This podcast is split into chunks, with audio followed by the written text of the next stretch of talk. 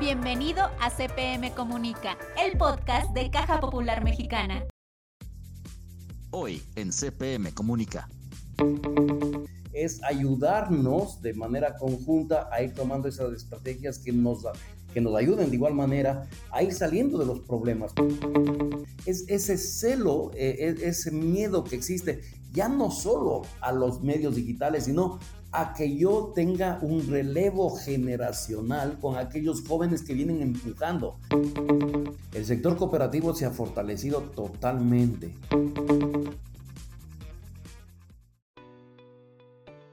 Estamos muy contentos de estar una vez más con ustedes y traerles un episodio que seguramente les va a dejar un sabor especial, ese sabor latinoamericano del sector cooperativo que desde hace muchos años ha dispersado esta ideología en todo nuestro país y en todo el mundo.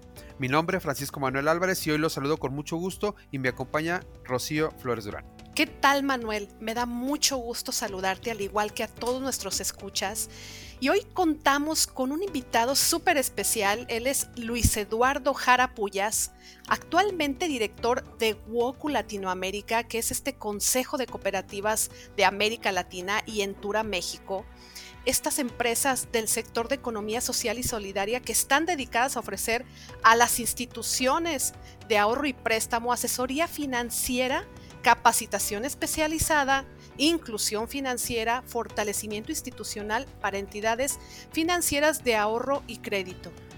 Fíjate que Luis Eduardo es ingeniero financiero esta, esta ocupación a mí se me hace bastante interesante porque puede realizar muchísimas maniobras, ¿no? Con todo este conocimiento que suma. Además tiene maestría en dirección de empresas y por supuesto diplomados en dirección empresarial, lo cual lo catapulta como un verdadero erudito en la materia.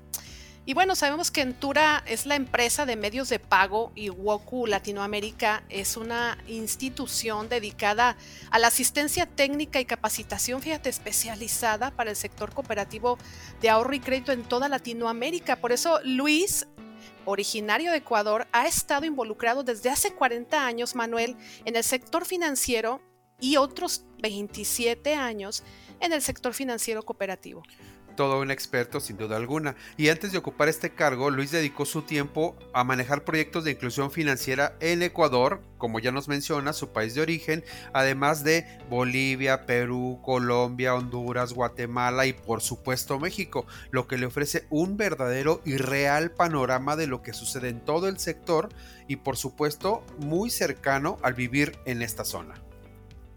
Vamos, si te parece, a escuchar esta entrevista que nos preparaste, Rocío, y que créeme que va a dejar a nuestros escuchas con muchas, muchas respuestas. La entrevista por CPM Comunica, llegamos al fondo de la información. Luis, Caja Popular Mexicana y nosotros en el podcast CPM Comunica nos sentimos honrados con tu participación. Por eso eh, estamos invitándote a que nos compartas. Mira, vamos a iniciar. ¿Por qué consideras tú que es importante el modelo de economía social y solidaria en Latinoamérica? Muchas gracias, eh, buenas, eh, buenas tardes ya. Un gusto estar con ustedes en este programa. Gracias, al contrario, muchas gracias por su invitación. Y pues aquí estamos gustosos de, de participarlo y de ir compartiendo un poco las experiencias. Ante tu primera inquietud, pues mira, eh, como hemos dicho siempre los que estamos inmersos dentro del sector cooperativo y de esto dentro del sector cooperativo de oro y crédito, las cooperativas es una vía de solución porque no olvidemos que las cooperativas son la unión de personas que, que se juntan eh, para satisfacer una necesidad o sus necesidades. Visto desde ahí y como las cooperativas son parte de la economía social y solidaria, pues eh, esto nosotros seguiremos pensando, e insisto, todos los que somos parte de este sector, eh, seguiremos pensando que es la solución a todos los problemas macro y microeconómicos que existen en muchos países, porque a través de esto lo que vamos es a ir encontrando esos grupos que buscan satisfacer esas necesidades y esto esto le podría facilitar a cualquier, a cualquier gobierno, ¿no? El que, la, el que los grupos se vayan uniendo y vayan satisfaciendo esas necesidades, van encontrando esas salidas y por lo tanto van eh, siendo un, puntal para, para, el logro de, los, de los objetivos no solo de las comunidades, sino de las comunidades de los municipios, de las ciudades, de, la, de los estados y por qué no hablar de los países en sí. Muy bien, Luis. Fíjate que incluso hay quienes han comentado dentro del sector que pues pareciera que este hace magia o, o salva la vida de muchas personas, pero también se nos ha dicho que no es la Madre Teresa de Calcuta, pero claro que, que sí ha beneficiado y ha transformado y sigue habiendo muchas necesidades. Pero desde tu experiencia, Luis, ¿qué es lo que más hace falta trabajar en América Latina en materia de economía social y solidaria? Mira, necesidades siempre van a haber, obviamente. Mientras las poblaciones siguen creciendo, pues las necesidades van a ir creciendo también en la misma o mayor proporción. ¿no? Entonces, eh, el, el, sector cooperativo o el esquema que tiene el sector cooperativo no es la Madre Teresa Calcuta, no, no es, una, no es una, eh, un modelo a, a, través del cual sea eh, o se esté dando beneficencia a los integrantes del sector, ¿no? Es más, es ayudarnos de manera conjunta a ir tomando esas estrategias que nos, que nos ayuden de igual manera a ir saliendo de los problemas, cualquiera que este sea, ¿no? De los problemas que, que, que, que tengamos. Eh, y así, obviamente, ¿no? En el tiempo que, estamos inmersos dentro de, del sector cooperativo, hemos visto cómo muchas, muchas, y me ha tocado vivir, eh, ver y vivir y compartir con muchas personas que han logrado satisfacer esas necesidades y nos han contado luego esas experiencias bonitas de cómo les ha ayudado eh, la cooperativa a través de la cual ellos son socios para lograr salir adelante y ahora estar en una posición económica mucho mejor de la que estaban años atrás. Eh, sin embargo, claro que hacen falta muchos elementos como para que el sector cooperativo se vaya, fortaleciendo aún más, ¿no? Eh, y, uno de ellos yo creo que es el, ir eh, analizando esos famosos siete principios que son los que, los que nos emanan, los que nos regulan, los que nos dan la línea, porque yo creo que muchos de nosotros también no cumplimos a cabalidad esos, esos siete principios y el no hacerlo hace que el sector cooperativo, eh, en vez de que se vaya fortaleciendo, en algunos momentos se vaya mejor debilitando. Entonces, eh, yo creo que por ahí está un poco el, el, el problema y la solución entender muy bien qué es lo que trae dentro de cada uno de esos siete principios y al entenderlos muy bien irlos, eh, eh los dando o, ir guiándonos para aquellos eh, siete principios, pero ya desde una forma muy adecuada y con ello pues pensaría yo que gran parte de los problemas que aún se viven dentro del sector se podrían ir solucionando. Ahora Luis, eh, si nos puedes poquito refrescar la memoria de la WOCU, eh, cuándo nació, cuál es su, objetivo y que también nos vayas compartiendo eh, cómo se ha abordado desde las pues, instituciones en América Latina los estragos de la pandemia. Ya sabes, este, este tema de asesoría, eh, de consulta hacia ustedes y ustedes también que tienen en materia de vigilancia y que conocen todos estos temas de manera global. Bueno, el Consejo Mundial de Cooperativas como tal ya tiene más de 50, 50 años apoyando al sector, no, bueno, apoyando e integrando al sector. Eh, no nos olvidemos que el Consejo Mundial de Cooperativas es el órgano integrador eh, del mundo del, del, sector cooperativo de ahorro y crédito de manera en específica. Y dentro de la visión que, que, tiene Goku eh, es mejorar la calidad de vida de todos los asociados. Es, eso es lo que nos hemos propuesto y eso es lo que tenemos como objetivo macro. ¿No? Y visto así, o visto desde ahí, lo que concibió el Consejo Mundial hace seis años aproximadamente fue crear acá en Latinoamérica una subsidiaria que es Goku Latinoamérica, a través de la cual eh, ya no solo se fije en, el punto de, cómo ser el ente integrador, sino eh, tratar de ir viendo ya desde el punto de vista técnico, a través de la capacitación especializada, a través de la asesoría especializada, cómo se ayuda a que el sector cooperativo vaya fortaleciéndose. Eh, hemos visto, y yo creo que, también ustedes como parte de este sector se tienen que haber dado cuenta, de que en, los países eh, hay muchas veces que decimos que el sector se, está fortaleciendo, pero es un grupo de cooperativas las que se va fortaleciendo, ¿no? Eh, pensemos acá en México de las 150 y algo que, que, son cooperativas autorizadas por la Comisión Nacional de Bancaria y de Valores, de, este, de, estas 150 y un poquito más cooperativas que al momento están autorizadas, ¿cuáles son las que representan realmente ese gran fortalecimiento? ¿no? ¿Cuáles son las que realmente presentan el mayor volumen tanto de activos, de socios? Pues es un grupo reducido. ¿Y qué es lo que está pasando con aquellas otras cooperativas eh, medianas, pequeñas? Pues se van quedando relegadas.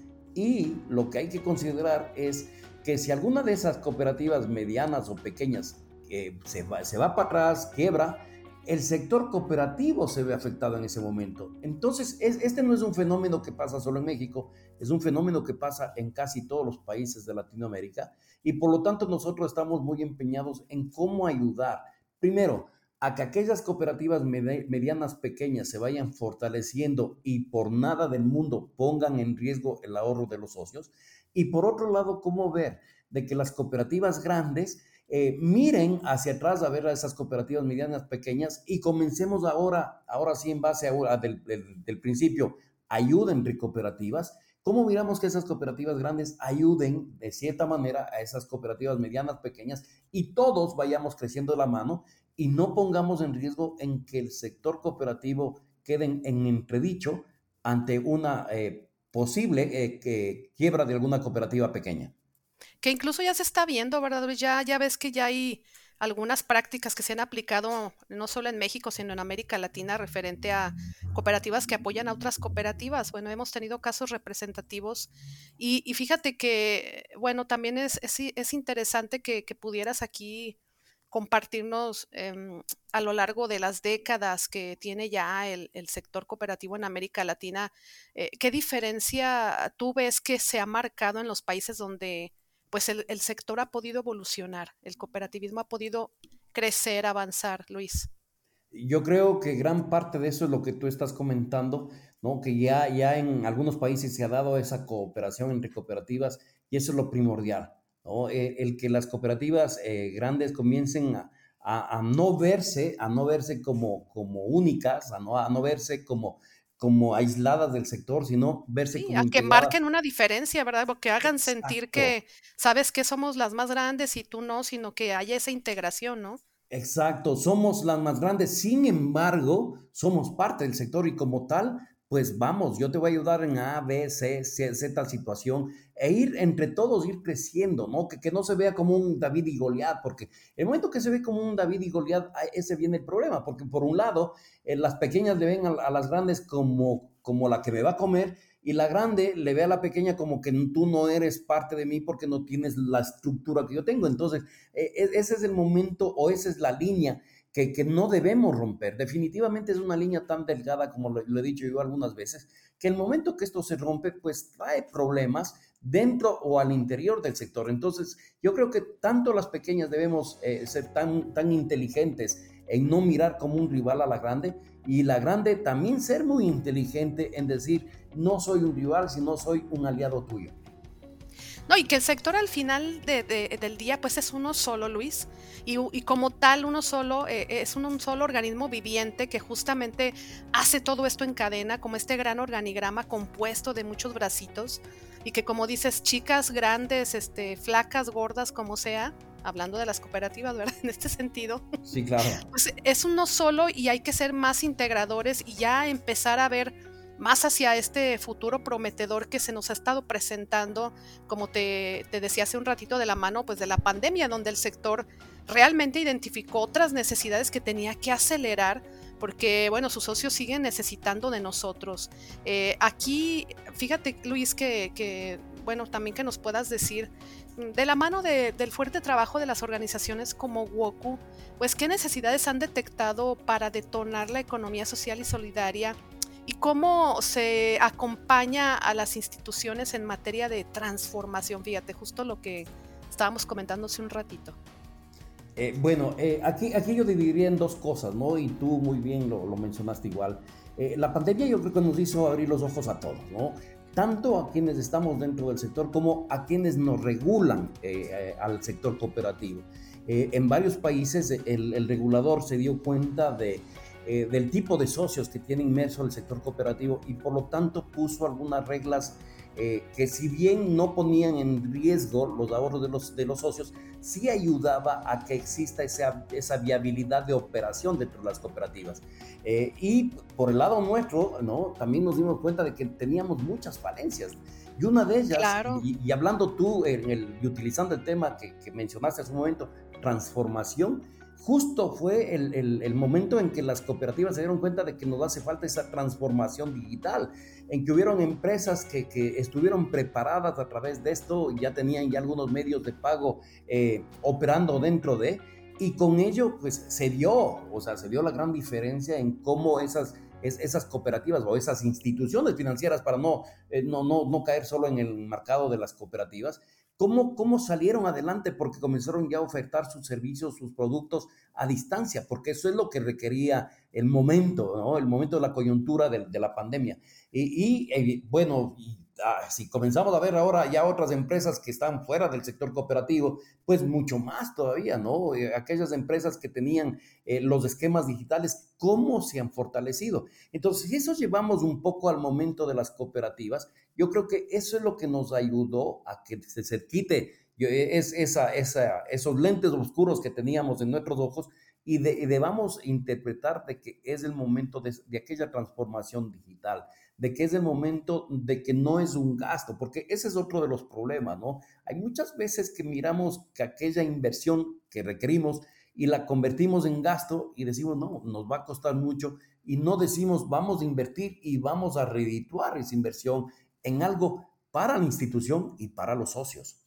Claro, porque también está el temor, ¿no, Luis? También está decir, híjole, me arriesgo, no me arriesgo, eh, qué tal si funciona, no funciona, pero es justo lo que tú acabas de decir eh, bien, que aunque haya otras empresas o organismos en el mundo que ya van muy adelantados, aquí lo, lo interesante es que las cooperativas de ahorro y préstamo en esta transformación digital siguen marcando esa diferencia porque tú sabes que estos siete principios que bien comentas, además de que son entidades sin fines de lucro y muchos otros beneficios que tienen de educar, educar tanto cooperativamente como financieramente a sus socios, ¿no, Luis?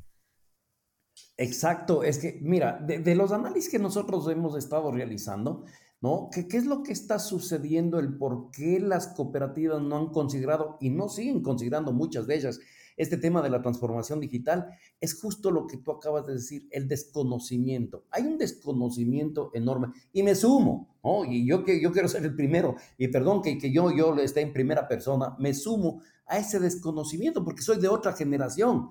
Y, y, la, y, quienes dirigen, o muchos de los que dirigen las cooperativas, están en esa generación. Entonces, desconocemos muchas de esas cosas. Y sí es importante que, que las cooperativas enfoquen ese tipo de capacitación hacia quienes desconocemos, ¿no? Punto uno. Y punto dos, a través de estos nuevos conocimientos y de estas nuevas estrategias de, de, integrar estos temas digitales a las cooperativas, busquemos también a ese segmento de mercado que nos hace falta que es el mercado de jóvenes. Aquellos jóvenes que, yo seguiría diciendo vienen con otro chip, vienen ya con un teléfono celular desde que nacen. En vez de poner el brazalete en la manito cuando decía nació el, la, fecha tal, le, dan un celular y, le dicen, este es tu regalo de, de nacimiento. Entonces, cuando hay una juventud que viene ya inmersa con eso, pues nosotros tenemos que enfocarnos a eso también. Sin embargo, lo que también se ha podido notar, y, lo dejo acá a, tu audiencia, es ese celo, eh, e, ese miedo que existe, ya no solo a los medios digitales, sino a que yo tenga un relevo generacional con aquellos jóvenes que vienen empujando. Entonces, si yo tengo miedo primero a la transformación digital y segundo, yo tengo miedo a que un joven venga y me tome la batuta, pues no sé qué va a pasar mañana. Entonces, esos, esos son los temas que, deberíamos ir a entrar, eh, abordar un poco como temas de actualidad. Claro, y que son internos propios de la operación y manejo de cada entidad en su actuar en todo, además de la tecnología, o sea, es ya un todo que se complementa pues con muchos temas de operación, de recurso humano, de capacitación, de educación, como tú bien comentabas. Y, y bien, antes de, de seguir este o, de empezar la, la, conclusión de este tema, Luis, desde tu perspectiva eh, en el cooperativismo y todos sus beneficios sociales, eh, bueno, vemos que han logrado ganar terreno, eh, este modelo ha logrado ganar terreno a pesar de la fiereza del capitalismo en el mundo. ¿Tú consideras que es así? Bueno, sí, claro, definitivamente.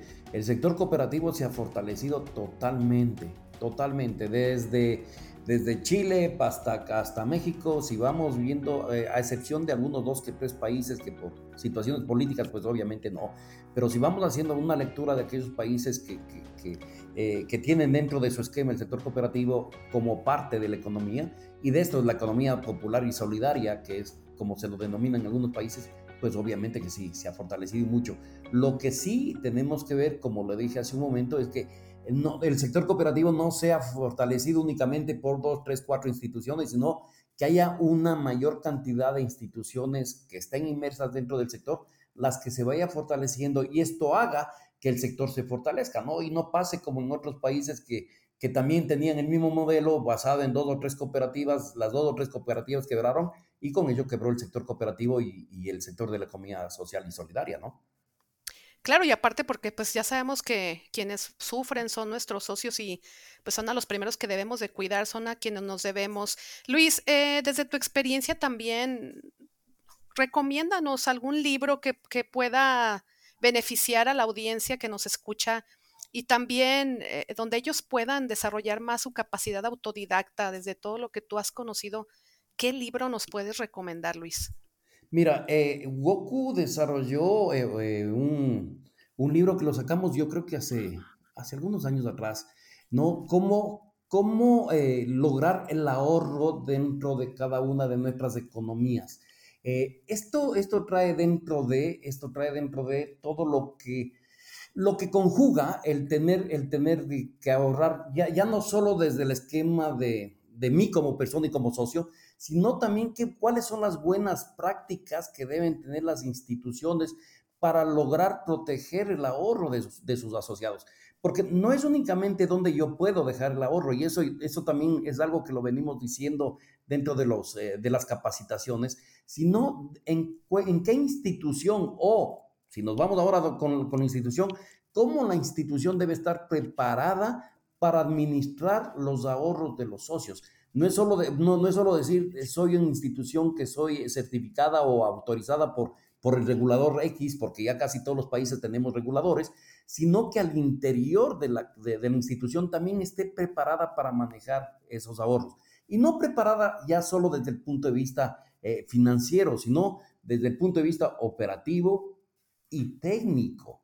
¿no? hemos estado hablando con, de, todos estos temas de, la transformación digital, pues yo voy a ir a dejar ahora mis ahorros donde quien me facilite el acceso a mi ahorro.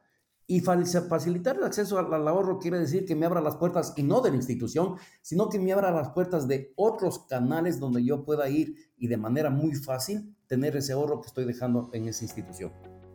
Claro, y de la mano, como lo decíamos también, de esta educación financiera, educación cooperativa, Luis, y fíjate que desde ahí, eh, eh, ya para cerrar, me gustaría que pudieras brindarnos un consejo que, que tú consideres eh, que nos pueda servir para crecer en el ámbito personal.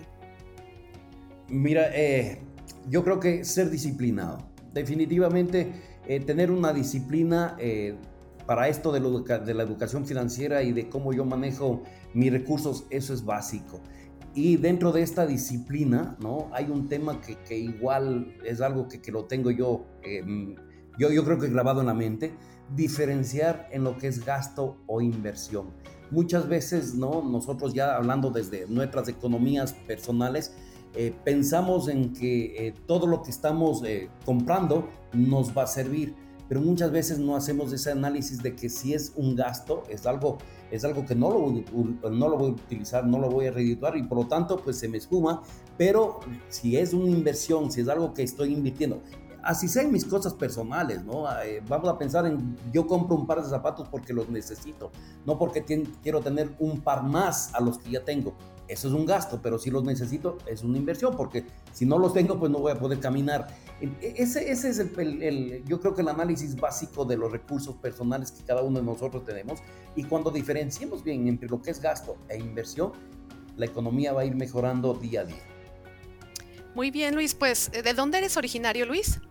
Yo soy ecuatoriano, Rox. Eh, soy ecuatoriano, eh, tengo radicando aquí en México ya 22 años, país al que quiero muchísimo, me abrió las puertas hace 22 años, el sector cooperativo hace 22 años me abrió las puertas aquí en México y pues aquí estoy, ¿no? Pero eh, soy originario de Ecuador. Pues mira, mandamos un saludo a todos nuestros amigos de Ecuador y por supuesto a toda América Latina, ya sabes, Bolivia, Perú, Colombia, eh, Argentina, Guatemala, eh, sobre todo aquí a nuestros escuchas de México. Y nuevamente reitero mi agradecimiento, Luis. Es un honor nuevamente de que hayas estado hoy con nosotros. Esperemos que no sea ni la primera ni la última. Muchas gracias, Luis. Al contrario, Rox, muchas gracias a ustedes y pues siempre a las órdenes. La tarjeta de crédito clásica, oro y mujer cooperativa de Caja Popular Mexicana ya están en todo el país y son aceptadas en miles de establecimientos. Estas son las tarjetas de crédito CPM que van contigo. Rocío, qué sensación tan agradable deja el manejo que Luis tiene de todos estos conceptos, por supuesto de los principios que rigen todo el sector cooperativo mundial, obviamente, y todo el desarrollo latinoamericano que ha alcanzado a lo largo de todo este tiempo. Luis es muy comprometido, Manuel. Eh, él bien lo dice, 22 años de experiencia se dicen fácil, pero Luis está muy interesado en que todas las cooperativas, justo como lo decía, se vean como un solo sector integrado, ¿verdad? Que no porque unas sean más grandes y otras más pequeñas, hay que marcar una diferencia, ¿no crees? Creo que la pluralidad es una de las herramientas y por supuesto de las características del sector cooperativo y bien llevado pues por tanta experiencia, ¿no? Y llevarlo eh, de un país a otro, de una cultura a otra, eh, entenderlo con cada eh, individualidad de cada país, de cada sociedad. Creo que esto nos genera algo muy rico que le permite al sector cooperativo seguir creciendo. Y bien su mensaje, Manuel, también de, que las cooperativas deben de, tener a todo su personal, socios, todas las personas y, seres que integran una institución del sector de ahorro y crédito preparadas, que, conozcan todo lo técnico, los riesgos, liderazgo, clima, eh, temas digitales, para que todo esto redunde nuevamente en agilizar y beneficiar a sus socios sin duda todas estas herramientas que todas las cooperativas tendríamos que asumir, evidentemente puedes estar afiliado a una organización, a un organismo nacional, internacional o mundial, o puedes no estarlo, pero los objetivos y por supuesto los principios siguen siendo los mismos. Amigos, esperamos que este episodio ya ha sido de gran utilidad para todos ustedes, que conozcan más del sector cooperativo en el ámbito latinoamericano en este caso. Los seguimos invitando a que nos escriban a cpmcomunica-podcast arroba cpm.com, donde seguimos leyendo sus mensajes, donde por supuesto queremos que nos platiquen cuál es su expectativa, cuál es el avance que han tenido de la mano de este podcast y seguir generando este espacio de interacción entre líderes, entre conocedores, entre especialistas, pero también entre todos nuestros integrantes del sector cooperativo. Agradecemos en los controles a Héctor Eduardo Canchola, quien nos sigue manteniendo ahí firmes y conectados con ustedes, y nosotros los esperamos en un nuevo episodio de este podcast. Por hoy ha sido todo, pero antes de irnos, te invitamos a seguir nuestras redes sociales, Facebook e Instagram, Caja Popular Mexicana, Twitter, arroba Caja Mexicana y nuestro sitio web www.cpm.com. Esto fue CPM Comunica, el podcast de Caja Popular Mexicana. Hasta la próxima.